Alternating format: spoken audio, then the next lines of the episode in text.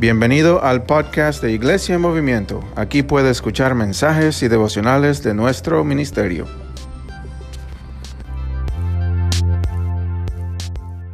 Estamos muy, ah, muy contentos que están con nosotros esta mañana. Vamos a dar un fuerte aplauso por los que nos acompañan por primera vez o segunda vez. Hey, bienvenidos, bienvenidas. Estamos muy gozosos de estar con ustedes esta mañana. Nosotros hemos estado en una serie, we've been in a series, acerca del libro de Éxodo. Es el, el, segundo libro de la Biblia. We've been looking at the book of Exodus, the second, second book in the, in the Bible, el segundo libro en el Antiguo Testamento. Y este libro habla acerca del pueblo de Dios que se llama Israel saliendo de la nación de Egipto. Eran esclavos en Egipto, en Egipto y estaban saliendo. Dios los estaba redimiendo, rescatando para que fueran a la tierra prometida para ser el pueblo de Dios. Dios no les llamó a, ganar su salvación, sino Dios lo hizo por ellos. Y Dios fue a rescatarlos, dice la palabra de Dios, después de que ellos habían estado allí por más de 300 años. Imagínense, imagínense eso. Quiero, entonces vamos a continuar y como estaba mencionando, hoy celebramos Domingo de Ramos, que en el calendario cristiano en, nuestra fe cristiana es el día que nosotros celebramos que Jesucristo, nuestro Señor y Salvador, entró a la ciudad de Jerusalén y que los, cuando Él estaba entrando cantaban diciendo, Hosanna, Hosanna, gloria a Dios en las alturas. Por eso tenemos los ramos de palma que tenemos aquí en la, iglesia uh, como un ejemplo de cuando pasaba Jesús, ponían los, los, los, los ramos de palma en el piso mientras él entraba en un burro, en un asno, entraba en la, ciudad como un rey victorioso, sabiendo que iba a morir por nosotros y gracias a Dios resucitar el tercer día, el domingo, por nosotros. Entonces nosotros celebramos hoy Domingo de Ramos en esta ocasión, pero no solamente estamos uh, celebrando eso en nuestro estudio en el libro de Éxodos, miles años antes de Jesús, miles de años antes de Jesús, la nación de Israel celebraban la Pascua. La Pascua. Y, y, y, Jesús sabía en el mismo tiempo, dos mil años después, entró Jerusalén, Jesús en la misma semana, dos mil años después, a, a, la ciudad de Jerusalén. Y estamos regresando a nuestro estudio del libro de Éxodos. Y quiero empezar con una ilustración.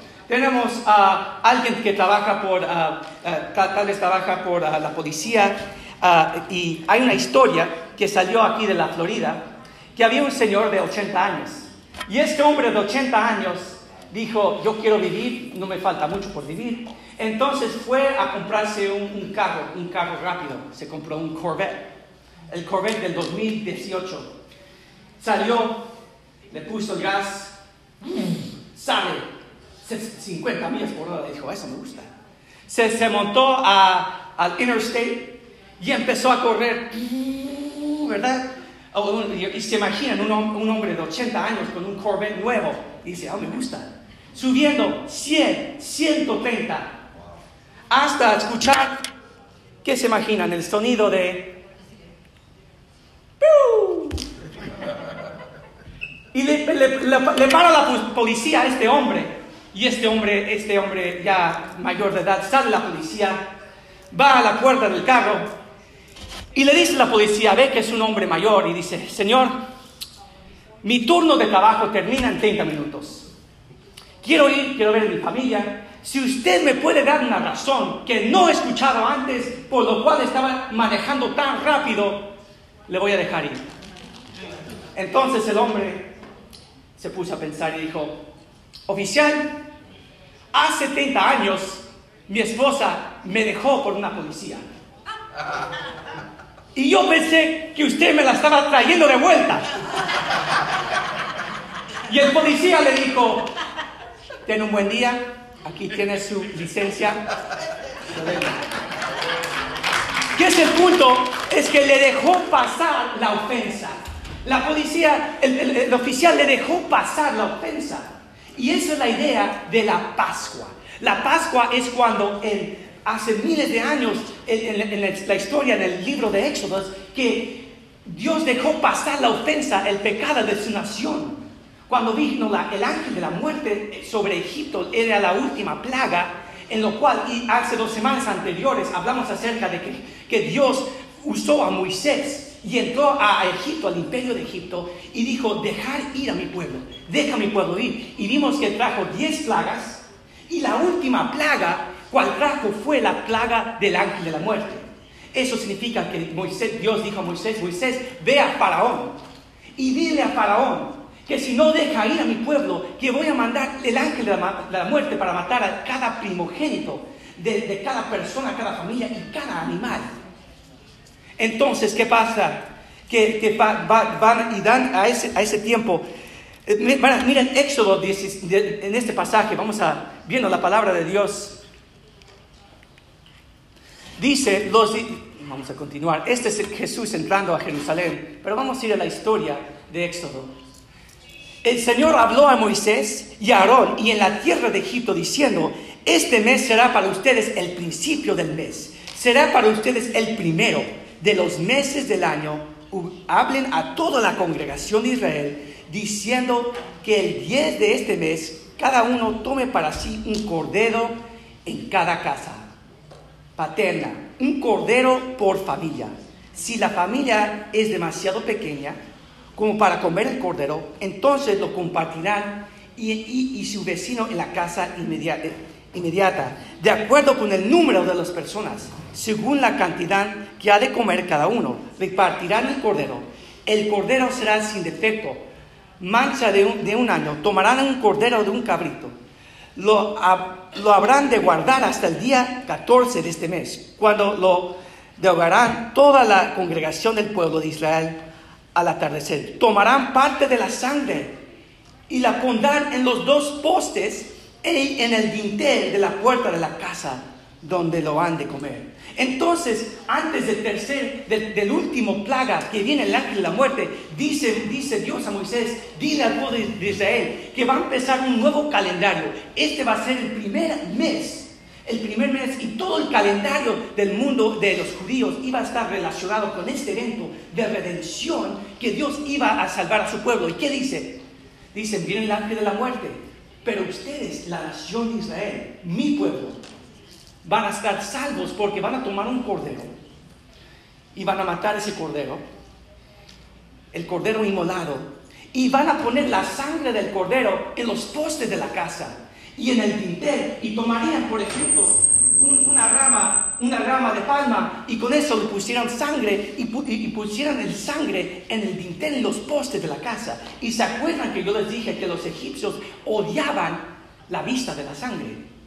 Er- Era uno de los pocos grupos, imperios antiguos, que no, no les gustaba hacer sacrificio porque no les gustaba la sangre. Pero Dios dice, pónganle la, sangre del cordero en los dinteles de, las casas, en los postes, porque de esa forma, yo cuando vi- viene el ángel de la muerte, va a pasar esa casa donde ve la sangre y va a pasar a las otras casas a traer el juicio de Dios.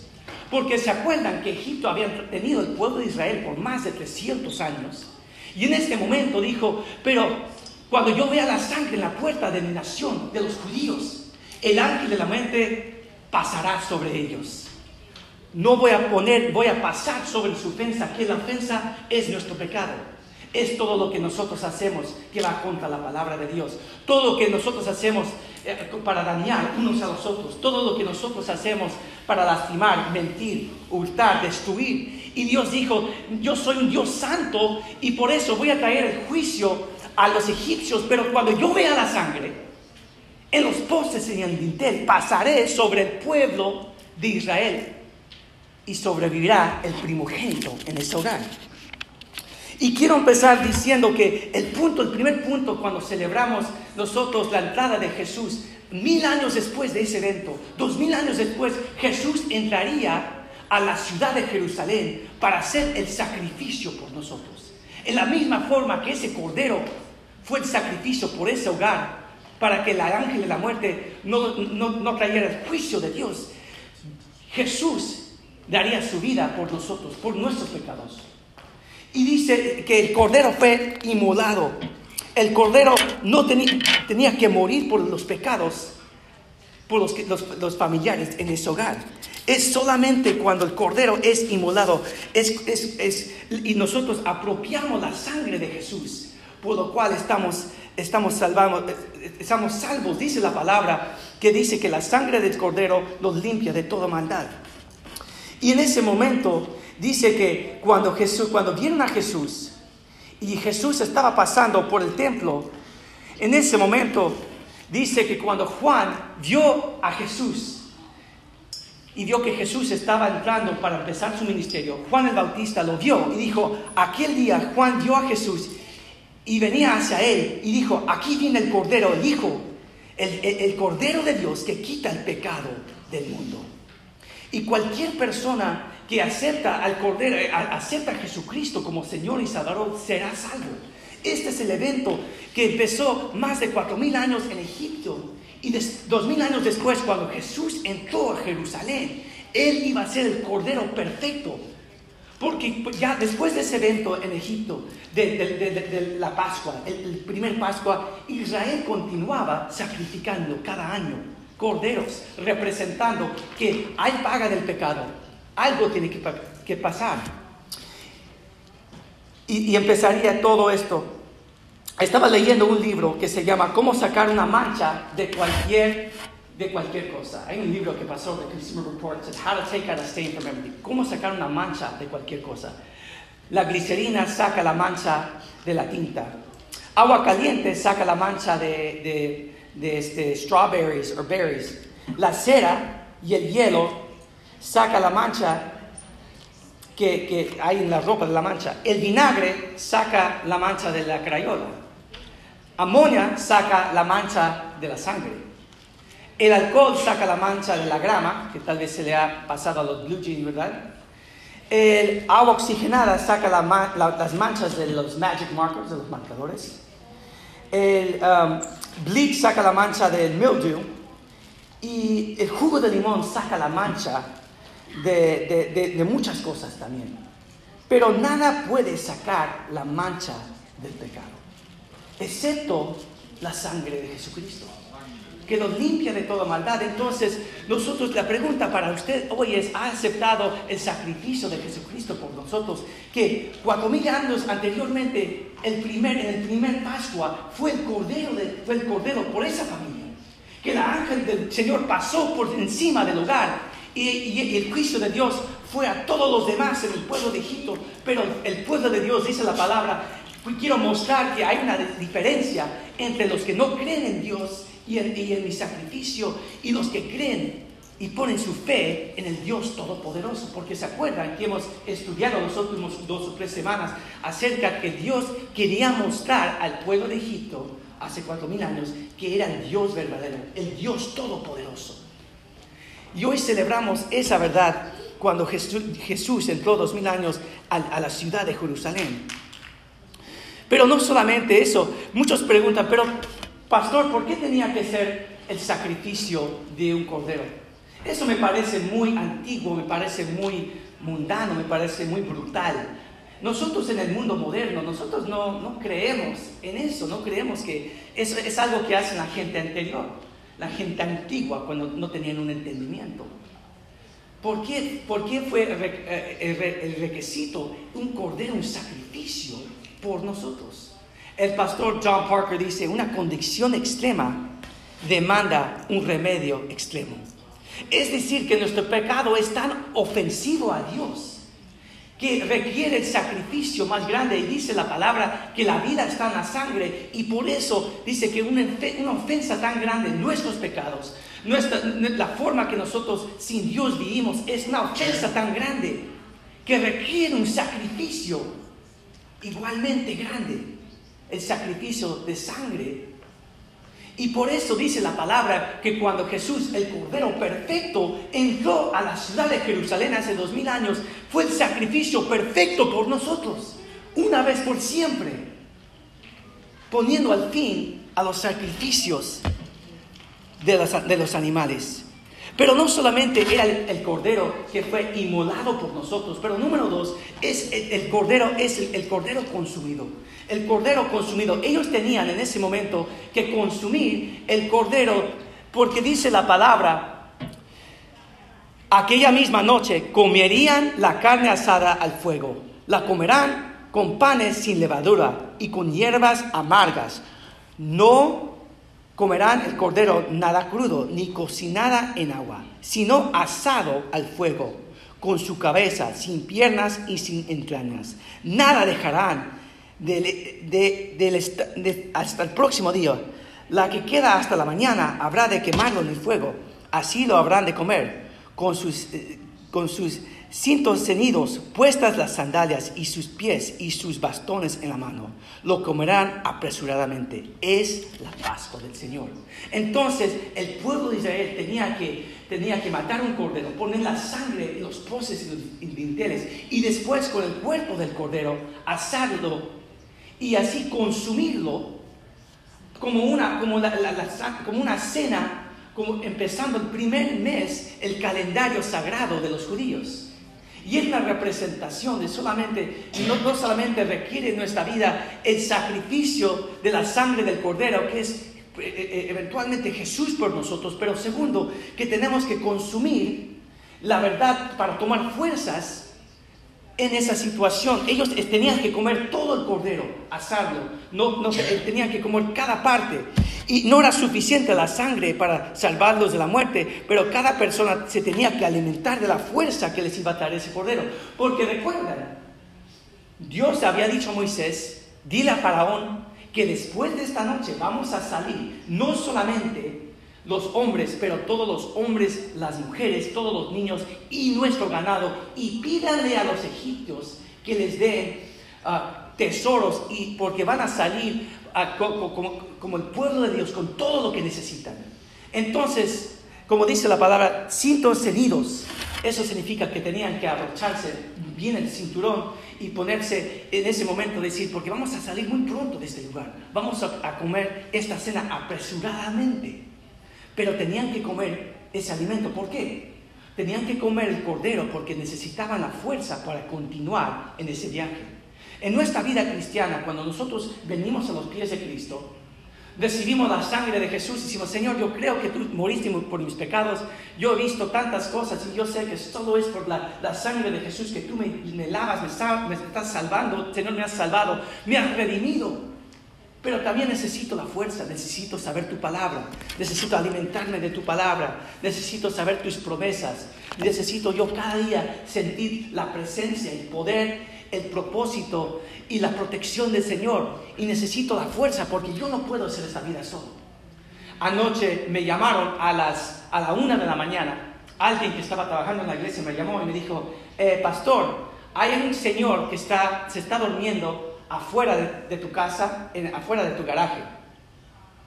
Un hombre sin hogar. Me llamaron y yo llamé y dije, bueno, está cerrado mi casa. Y dijo, sí, sí, sí, la puerta del garaje está cerrada. Yo dije, bueno, ¿qué hago? ¿Verdad? Entonces fui y cerré todas las puertas de la casa porque uno nunca sabe. Y yo recuerdo despertando a, mi mujer anoche y dije, ¿para ¿qué hacemos? Llamamos a la policía, hay un, hay un señor, ¿verdad?, que está durmiendo aquí, aquí afuera de nuestra casa, fuera de la casa del garaje. Y me dice, no, no, déjalo, déjalo. Probablemente no tiene ningún lugar para dormir. Y yo en mi mente dije, sí, pero ¿qué tal si se está durmiendo ahí cada mañana y yo me levanto y estoy saliendo de la casa y atropello a este hombre?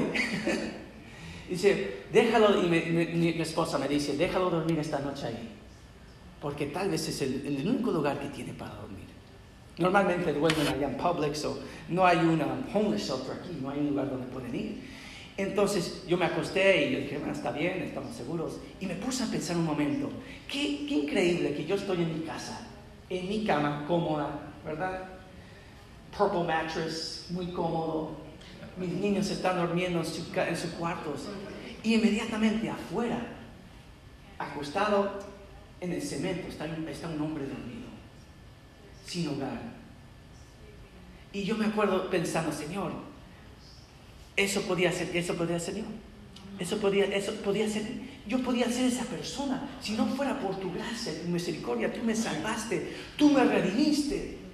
Señor, ¿qué, ¿qué, tengo yo de quejarme? Que tú me has dado todo. Y eso es lo que dice la palabra, que Dios estaba redimiendo a su pueblo y sacó al pueblo de Israel. Y dice, no solamente se ha redimido por el cordero inmulado, pero tienen que alimentarse de la verdad del cordero, consumir para la fuerza para continuar en su trabajo. Pero dice que salen y dicen, ah, no solamente coman el cordero, pero toman pan sin levadura. Aquí tenemos pan que viene de Israel, que es pan sin levadura. ¿Y qué representa el pan sin levadura? En la Biblia, en el Antiguo Testamento, en el libro de Éxodo, Dios, Jesús, Dios dijo al pueblo de Israel, no pongan levadura en el pan. Porque ¿qué hace la levadura al pan? Lo infla. Lo infla. Y Dios dio a su pueblo un ejemplo diciendo, en la misma forma que un poco de levadura infla el pan. En la misma forma así es el pecado, si nosotros no tenemos cuidado. Solo un poquito puede afectar toda nuestra vida. No, pues es un poquito, voy a hacer un poco de eso. ¿Se acuerdan que el pueblo de Israel tenía muchas costumbres de lo cual estaban actuando como el pueblo de Egipto? Estaban adorando a sus dioses después de 300 años, estaban poniendo su confianza en otras cosas porque no conocían Yahweh, el Dios de la palabra de Dios, no lo conocían. Lo estaban dando por colosor de nuevo. Y Dios dice, saquen toda, toda cosa de su vida que no viene de la, de, la palabra de Dios. Saquen todo que no viene, que estoy revelando al pueblo de Dios. Y por un ejemplo, van a comer en este alimento, van a comer pan sin levadura, porque es un ejemplo de purificación. Y por eso comían el cordero y comían pan sin levadura. Porque y la pregunta para ti es, tal vez Dios te ha salvado. Dios te ha redimido. Tú conoces a Cristo como Señor y Salvador, pero hay algo en tu vida, un pecado, algo que todavía no has dado a Dios. Una forma de pensar, un hábito, un vicio. Y en ese momento eh, Dios está diciendo, tienes que dar esto, me tienes que dar esto porque yo quiero usarte, tengo un propósito. Dios tenía un propósito para el pueblo de Dios, para sacarlos de Egipto, pero Dios quería toda su vida, no solamente redimirnos, pero quería purificar a su pueblo y los empieza a purificar y dice, purifícate, porque voy a hacer algo increíble en tu vida. Tienes que consumir el cordero y purificarte en ese momento. Porque son míos. Se han, se han, purificado. Dios está haciendo algo en tu vida. Y cada vez que iban a comer esa Pascua, esa santa cena, por decir, iban a recordar ese evento. Y años y 200, 2000 años después de, de los judíos, Aún hoy los judíos en el mundo, cuando toman esa cena, la Pascua, los, los niños preguntan, ¿y qué significa esto? ¿Qué significa el cordero? ¿Qué significa el pan sin levadura? ¿Qué significa ah, todos los otros elementos que no tenemos tiempo para contar? Pero todos eh, les, les haría recordar su esclavitud en Egipto y su nueva vida redimidos por Dios. Y nosotros, cuando vino Jesucristo en esta semana que celebramos el Domingo de Ramas, nosotros creemos que Dios nos ha redimido y dado una nueva vida. Nos nosotros consumimos y ponemos nuestra fe en Cristo diciendo, Dios, quita todo, quita todo de mi vida, quita toda la maldad. Había una historia de una que pasó en 1980. Salieron tres mujeres de La Habana, Cuba, que trabajaban como prostitutas salieron con los diferentes olas, ¿verdad?, de, los fugitivos de Cuba y llegaron a Miami, donde después de muchos años trabajando se volvieron ciudadanas americanas. Y estaban trabajando, trabajando en un hotel y la historia eh, es que estaban trabajando una nueva vida, tenían maridos, tenían niños, trabajando en este hotel. Y en ese momento llegaron los antiguos dueños, como decimos en inglés, the pimps, a quedarse en ese hotel y cuando estas mujeres que trabajaban en este hotel vieron a estos hombres, imagínense cómo se sintieron. Y en ese momento todos los sentimientos de sentirse como una prostituta, otra persona, regresó a su mente, aunque habían estado en, los, en Miami por más de 10 años, tenían toda esta vida, tenían una ciudadanía nueva, eh, habían sido redimidos de esa situación. En ese momento, imagínense cómo se sintieron y lo reconoce uno de los temps, uno de los antiguos hombres por los cuales trabajaba. Y se imaginan cómo los trataban esas mujeres. Eran jóvenes, 18 años. Ahora eran mujeres, 30, 40 años. Pero va ese hombre y dice, ¿tú quién eres? Yo te conozco, tú te llamas María. Yo me acuerdo cuando yo te mandaba por la tal calle de la Habana. Tú vienes conmigo. Y por un momento, la historia dice que las mujeres, ok, ok. Hasta que vino uno de los policías que estaba trabajando en el hotel y dice, señoras, ¿estos hombres se están molestando?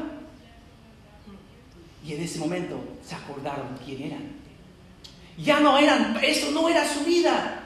Eran ciudadanas de otra nación, tenían derechos y toda la forma de pensar de la esclavitud no era una realidad. Y en ese momento, en la misma forma, Dios está diciendo al pueblo de Israel, yo los estoy redimiendo, les estoy sacando, tienen un nuevo identidad.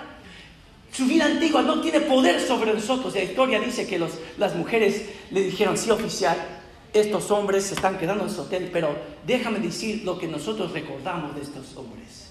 Y en ese momento el policía llama a los otros oficiales y, se llevan presos a esos hombres del hotel. Y nosotros tenemos que recordar quién somos. Somos redimidos. Tenemos que recordar las promesas, confiar en el Cordero. Número tres, tenemos que confiar en el Cordero porque era un sacrificio de lo cual iba a salvar al pueblo de Israel. Cuando vino el ángel de la muerte, yo me imagino que había muchos judíos que no pensaban que iban a ser salvos. Voy a poner la sangre, voy a ponerlo en el dintel, en los postes, en la puerta, pero no estoy seguro que Dios va a salvar, me va a salvar a mí. Y, imagínense en ese momento dormidos con tu familia, orando, orando, ¿qué va a pasar? Y empiezas a, escuchar los geminos, los llantos de todos los vecinos de Egipto.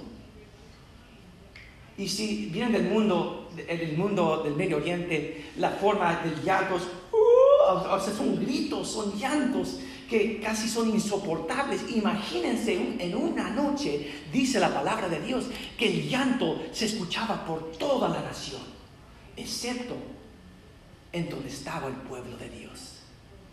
Estaban este, confiando en la, confiando en la sangre que los salvó. Y nosotros como cristianos, nosotros podemos confiar en la sangre de Cristo. Y tal vez tú conoces a Jesús aquí. Tal vez por primera vez o conoces un poco y dices, ah, estoy eh, eh, empezando a entender un poco acerca del cristianismo, la palabra de Dios, pero no estoy seguro. Dices la palabra, cuando nosotros aceptamos a Jesucristo como Señor y Salvador, Él nos hace nuevo y nosotros podemos, en la misma forma que los judíos confiaban en el Cordero para salvación, nosotros, nosotros podemos poner nuestra confianza en el Cordero perfecto, Jesucristo, que hizo el sacrificio una vez por siempre por nosotros podemos tener esa confianza de lo que Él está haciendo en nuestras vidas. Dios estaba salvando a su pueblo. Porque si el enemigo no te puede quitar la salvación, ¿sabes lo que te quita? Te quita la paz, te quita la seguridad y la confianza de quién eres. En la misma forma que esas mujeres en ese momento, esa historia de esas, esas, mujeres cubanas en ese hotel, en ese momento dijeron, por un momento se quitó la confianza hasta que recordaron quién era. No dejes que el enemigo, no dejes que el diablo te quite la confianza y la seguridad de quién eres. Que estés paralizado en miedo, diciendo, Señor, no, no estoy seguro de lo que estás haciendo. Ha sido un año muy difícil. Ha pasado COVID y, todo lo que pasó. Se ha muerto este, este ser querido que yo quiero. Se ha alejado este familiar. Mis amigos, no sé lo que estás haciendo. Y nosotros perdemos la, confianza de lo que Dios está haciendo en nuestras vidas. Y por un momento decimos, Dios, ¿dónde estás? Y el enemigo dice, tal vez Dios nunca ha estado contigo. Tal vez tú no conoces a Jesús. Tal vez es porque tú no lo estás siguiendo más, eh, no estás muy cerca de Jesús. Él te ha abandonado. Todas esas mentiras que vienen a nuestras mentes al cristiano, no dejes que el enemigo, el mundo, te quite la seguridad de la confianza porque siempre Dios está dispuesto a salvar y a redimir y dar un propósito a su pueblo. Y por eso Dios saca el pueblo de Israel, de Israel de Egipto, porque tiene un plan y un propósito por tu vida. La diferencia entre el sufrimiento de todo el mundo y el sufrimiento de un cristiano No es que nosotros no nos va a pasar nada mal. Claro, Dios nos va a bendecir, Dios va a traer bendición en nuestras vidas. Vamos a ver la revelación de Dios y ver un mundo diferente. Sí, pero dice la palabra que vamos, todos vamos a sufrir. Que el sufrimiento viene al creyente y el que no cree. La diferencia para el cristiano es que el sufrimiento tiene un nuevo propósito.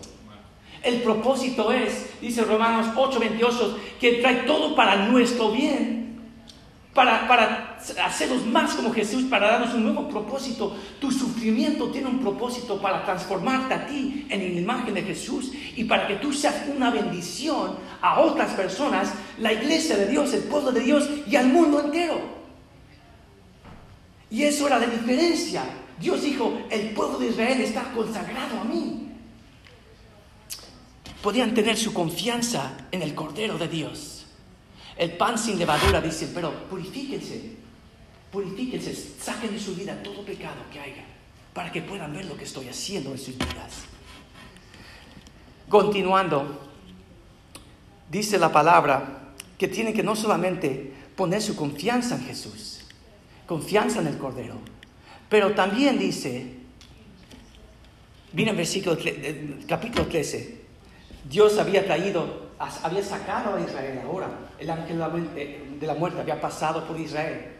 Y todos los egipcios decían, sal, salgan, llévense, se han muerto nuestros primogénitos, llévense todo lo que tenemos, salgan de esta nación, dice que el faraón por fin dijo, salgan, y dice la palabra cuando estaban saliendo, el Señor habló a Moisés diciendo, conságreme todo primogénito, todo el que abre la, la, matriz entre los hijos de Israel, tanto los hombres como de los animales, eso son míos. Dios dijo al pueblo, conmemorarán este día en lo cual han salido de Egipto, de la casa de la esclavitud, porque el Señor los hará sagrado, eh, sacado de aquí con un mano poderoso. Por eso no comerán nada que tenga levadura. Ustedes salen hoy en el mes de Aviv y cuando el Señor te haya llevado a la tierra de los canineos, eteos, amoreos, jebuseos, los cuales juró a tus padres que te daría una tierra que fluye con leche y miel, celebrarán este rito en este mes.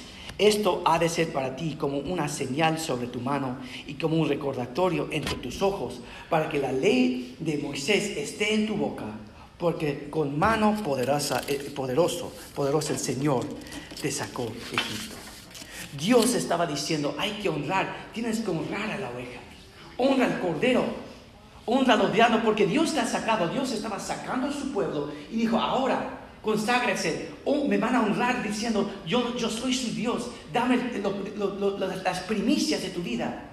Van a dedicar tus hijos diciendo, Dios, tú has dado todo por nosotros, aquí están nuestros hijos, los vamos a levantar en la casa del Señor, hablándoles de la verdad, cuando recuerdan la verdad. Dicen que hay, un estudio que se hizo, que dicen que si una, familia come un, un alimento, una cena, una vez a la semana, sin televisiones, prendidas, las televisiones apagadas.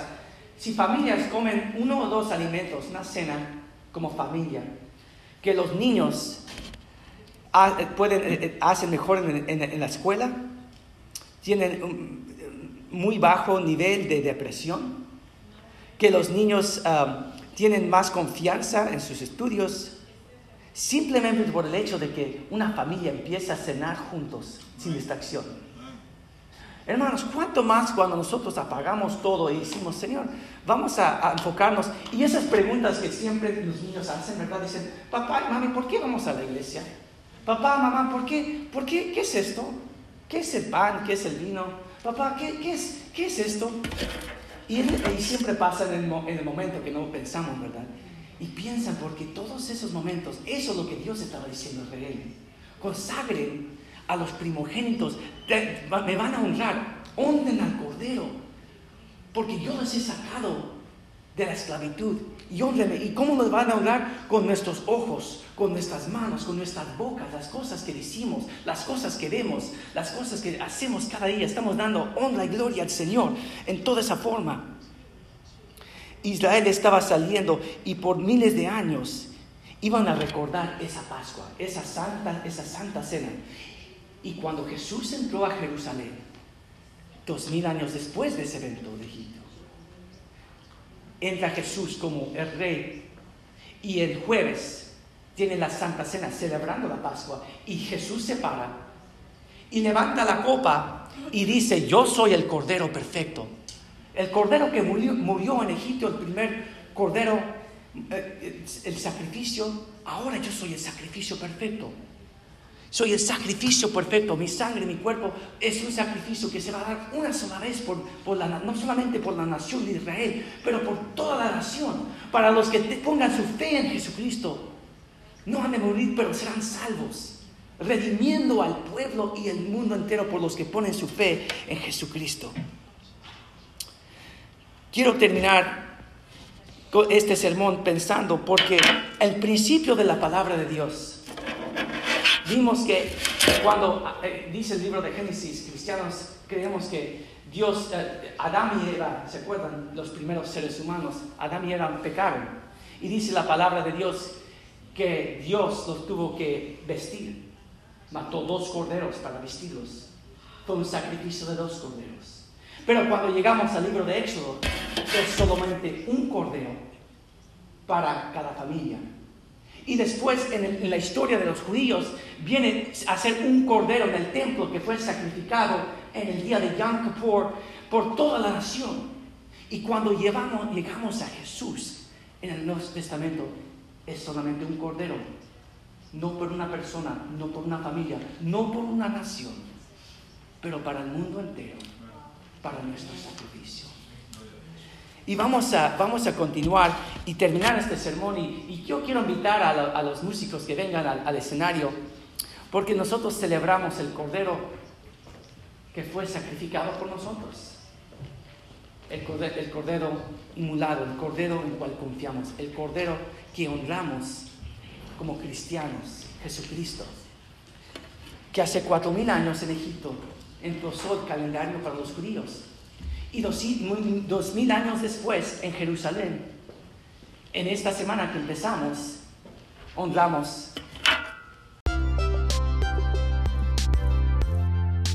Gracias por acompañarnos por este podcast. Por favor, compártelo con sus familias y amistades y que Dios los bendiga.